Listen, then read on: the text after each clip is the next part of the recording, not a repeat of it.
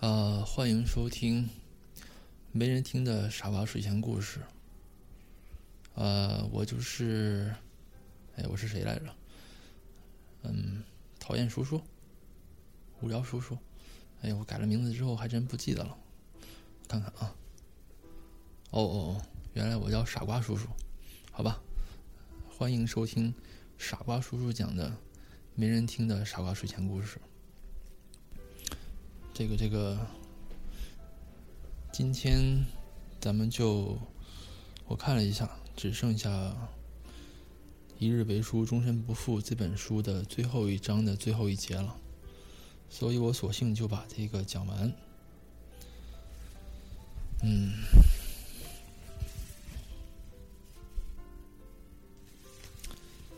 真快呀！好吧，现在咱们开始说。三天后，沈岩回来，韩青已经把行李整理好。其实，他除了证件和手机以外，也没有什么必须要拿的。沈岩坐在沙发上，看他拎着一个轻巧的手袋下了楼梯，没有说话。他的面孔一半隐在阴影中，浓密的睫毛。遮住眼底表情，沉寂淡然，很好的藏起所有情绪。韩青站在楼梯最后一个台阶上，握紧手袋，轻声说：“我下午两点的航班。”沈岩嗯了一声，淡声说：“和漠北一起？”“不是，我自己回去。”沈岩深深的看了他一眼。随后扭过脸，整个人都隐在了暗处，淡淡的说：“一路平安，我叫司机送你去机场。”不用了，我自己打车过去就可以。沈岩坚持：“我让司机送你去机场。”韩青没有勇气去看他，他走出客厅，沈岩跟着一起走出去。两人等着司机把车子缓缓开起来。韩青深吸了一口气，转过身，终于望向他，轻声说：“对不起。”沈岩避开眼，抿着唇没有说话。过了一会儿，他嗓音低沉的开口：“以前我总是认为是我做的不够好的缘故，后来我发现。”即使我做的再好，只要莫比还活着，或者，假如他甚至是死去，你也不会肯把眼睛从他身上移开一丁点儿。我知道你曾经试图挣脱过，否则你不会答应我当初的告白。我也以为我有了机会，到头来还是发现，什么都是白费。韩青。没有办法回答他。他说的都对。岁月的力量无法估计。二十多年的相处，即便是水滴，也石穿。更何况他那些日积月累的过执念。有些人，有些事，早已经牢牢铭记住。从最顶端到最底端。每一寸记忆都渗透着痕迹，时间只能让越来越多的想念，在不可遏制的一次次回忆里沉淀。不管之前是悲还是喜，都已经成为不可磨灭的烙印，除不去，也抚不平。刻意保存的东西，总是先失去；刻意想要做的事，常常做不到。他是个。再倔强不过的人，也难以做到。大概韩青的一句道歉，根本弥补不了沈岩心情不佳的百分之一。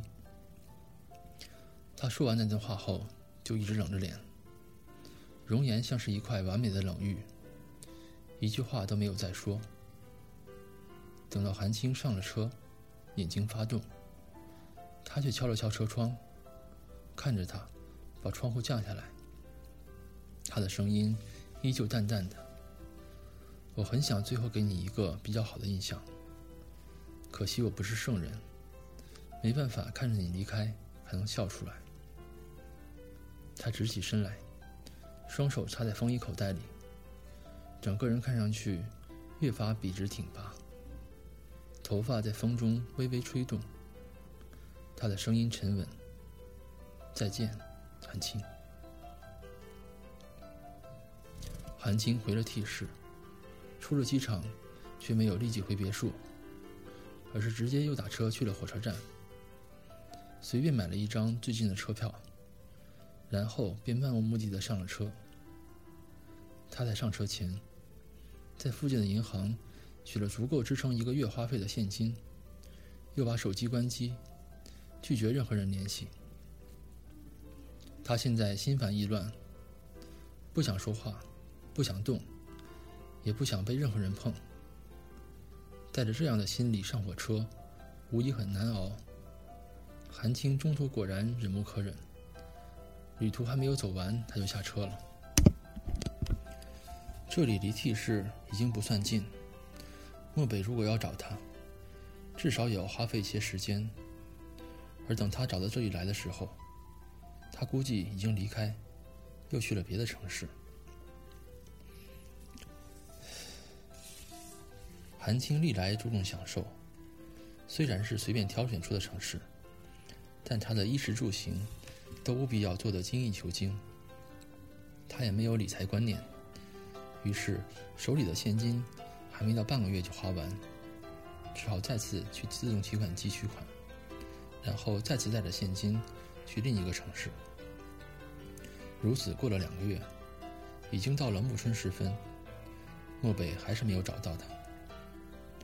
如果他没有从新加坡回来，那今天应该是他和沈岩结婚的时间。精挑细选、慎而重之选出来的日期，新娘却不告而别。他无从得知，他这样一去不回，沈岩该怎么对全家交代？他一直任性，却不代表他不会愧疚。他欠了沈岩那么多。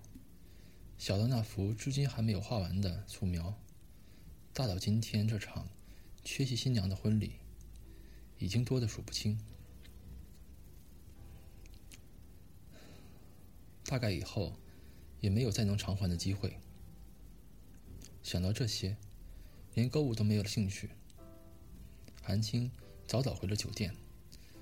下计程车的时候，才发现手袋里的钱包不翼而飞。一时愣住，把手袋翻来覆去倒腾了两遍，还是没有发现钱包的踪影。韩青脊背一凉，索性口袋中还有几张零钱，匆匆付完款回到酒店，重重坐到床上，又把手袋倒腾了几遍，终于认清了被偷的事实，忍不住捂住眼睛，一声长叹。他的手袋完好无损，大概小偷的手。直接从开口处伸进去，准确的把他的钱包夹出来，再混入人群溜掉。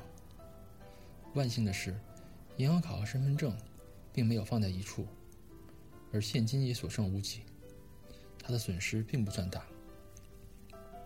然而，他一旦挂失银行卡，就意味着要暴露自己的行踪。以莫北的能力，想要顺藤摸瓜找到他，简直易如反掌。只是韩青没有想到漠北会来的这样快。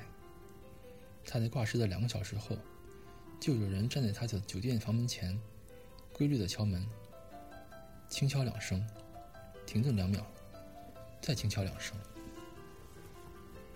韩青透过猫眼看过去，漠北站在门外，微微侧着头，连起眉眼，双手抱臂，修长手指。在手肘处一下下敲点，他屏住呼吸不动。他突然抬起头，目光透过猫眼，像是直视到他的眼睛里，让韩青立刻绷直了身体。他的声音不大，但足够他听清楚。青青，开门。韩青没有动。钱包都丢了，我如果不在，你明天还有没有钱吃饭？嗯？韩青皱起眉头，笔直的站在门口，还是没有动。漠北微微歪头，思索了一下，眼睛里忽而温柔满意。你一个一个人跑出来，已经两个月了。昨天我给你定做的婚纱都做好了，你想什么时候回去呢？这一次，韩青终于不情愿的开了门，堵在门口。冷冷的看着他，什么婚纱？漠北嘴角含笑的看着他，纯白色的婚纱，还有漂亮的簪花和鞋子，你一定会很喜欢。韩青的口气还是很冷。如果我不喜欢呢？喜不喜欢，就要回去才知道，是不是？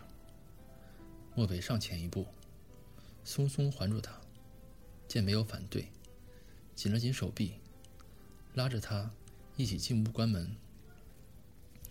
他被他安置在腿上，他的手指拢过他的头发。韩青不动，还是眉眼清冷。两秒钟之后，挣扎着要脱离他的怀抱。莫北一把捞紧他，把他又重新固定回怀中。韩青又挣扎，再失败。这一次放弃。再再开口时，没有半点软化。你怎么找到这儿来的？漠北很仔细的瞧着他。江南来这儿开会，他那两天就住在这家酒店里。早餐的时候见过你一面，只是你没有看到他。那你是什么时候来这儿的？他给我打电话，我就立刻过来了。已经住了一个多星期了。就在你楼下的楼下。你怎么知道我的钱包丢了？你的银行卡挂失，不是钱包丢了是什么？韩青面无表情，眼睛望向一边。半晌之后，话说出口，硬邦邦的：“我不想看到你。”可我想看到你。漠北握住他的手，一根一根亲吻。他的嘴唇温软，就像是绵长的丝线，触感一直绵延到他的心尖上。莫北再次紧了紧怀抱，叹了口气，柔声说：“我很想念你。”韩青看起来还是不为所动。这次不问我来这里要做什么了。韩青尝试动了动，还是没能挣脱他。他踹他一脚，反倒被他连双腿也一对一并收拢住。他终于被迫放弃，冷着脸说：“我管你来做什么，和我都没关系。”漠北轻轻的笑，不再答话，嘴唇一点一点触碰他的眼睛，让他不得不闭上眼。他的嘴唇和他的脾气一样温柔，蜻蜓点水一样。也放起阵阵涟漪。这个亲吻持续的时间那么久，久到韩青都不知道什么时候开始，从内到外都在融化，就像是一杯热牛奶里的巧克力粉，一点一点相互融为一体。于是，粉末不再是粉末，牛奶也化成了丝滑醇厚的可可色，再难分离。韩青一夜难以成眠。第二天清晨的时候，才后知后觉地发觉出一个问题，惊得几乎要跳起来。又被漠北一把按住肩膀，他的手指柔韧灵活。等他在等在他的领口处系完一个漂亮的蝴蝶结，才缓声问：“怎么了？”韩青盯着他：“你昨天晚上说婚纱？”什么婚纱？怎么会有婚纱？我什么时候同意你？你娶我了？他说到最后，从脖子到耳根都变成粉红色。漠北笑笑，我把你从沈岩的手里抢过来，让你丢了一个婚礼，总得再赔偿一个，是不是？他的目光温柔，揽过他的腰肢，收敛笑意，看着他慢慢开口：“那么你呢，青青？你想不想嫁给我？”韩青望着他的眼睛，那里面汪洋肆虐，几乎要将他淹没。他的眼泪又要没出息的涌上来，急眨了几下眼睛，把诗意逼回去，背过脸，慢腾腾的、细不可闻的说：“那你求求我。”漠北嗯了一下，微微歪头想了想，片刻后，扶住他的肩膀，一字一句，认真的说：“青青，我的公主。”我的明珠，我的灵魂，求求你嫁给我，可以不可以？韩青的脸在那一刹那，腾的烧成火红色。韩青与漠北的相处渐渐回到了从前，但比以前增加了一些东西。那天，他和漠北一起窝在家中看电影，他枕在漠北的腿上。突然间回过味儿来，很快就想起来了，想到了几个不问不快的问题。他的手撑在莫伟的腿上，探身俯视着他那张很英俊的面孔，问了一个十分恶俗，但几乎每个恋爱中的女孩都想知道的问题：你究竟是什么时候开始对我真正喜欢上的？莫北的眼睛眨了一下，一时没有回答。韩青向前逼近了一点，莫北不动声色地往后退。韩青继续逼近，一直让他推到沙发背。两人额头挨着额头，眼睛贴着眼睛。他继续问：“你既然很早就开始了，为什么不是你先开口讲，还要让江南打前锋？如果我不和沈岩结婚，你是不是就准备一直都不说？”这些都属于说真话必死无疑，说假话必死无疑的问题。漠北自然也知道，所以他最终还是一个字都没有回答。三个月后，夏日的阳光灿烂，别墅里的鲜花盛开遍地，层层叠叠的花瓣争先恐后，肆意舒展，几乎要将枝桠压断。韩青。穿着白色的婚纱，长长的叶地裙摆，浪漫，让人遐想。每一处都堪称完美。香槟色的鞋子露出一角，上面的珍珠无声宣扬着美丽和宠爱。韩青手捧或鲜花，睫毛长长，笑容明媚，唇瓣弯起，就像是一朵娇艳的玫瑰花。漠北掐住他的腰肢，他微微偏着头，眉眼间都是温柔笑意。他搂住他的脖子，扬起脸就可以看到他，而未来的每一天，也都可以如今天这般看到他，亲近他。以后，幸福会一直持续下去。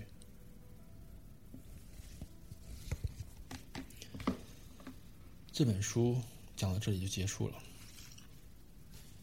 我想说的是，其实我读第一章第一句的时候是什么心情，读到现在最后一章最后一句的时候还是同样的心情。我希望某个听我故事的人能睡得好。第二天能开开心心的，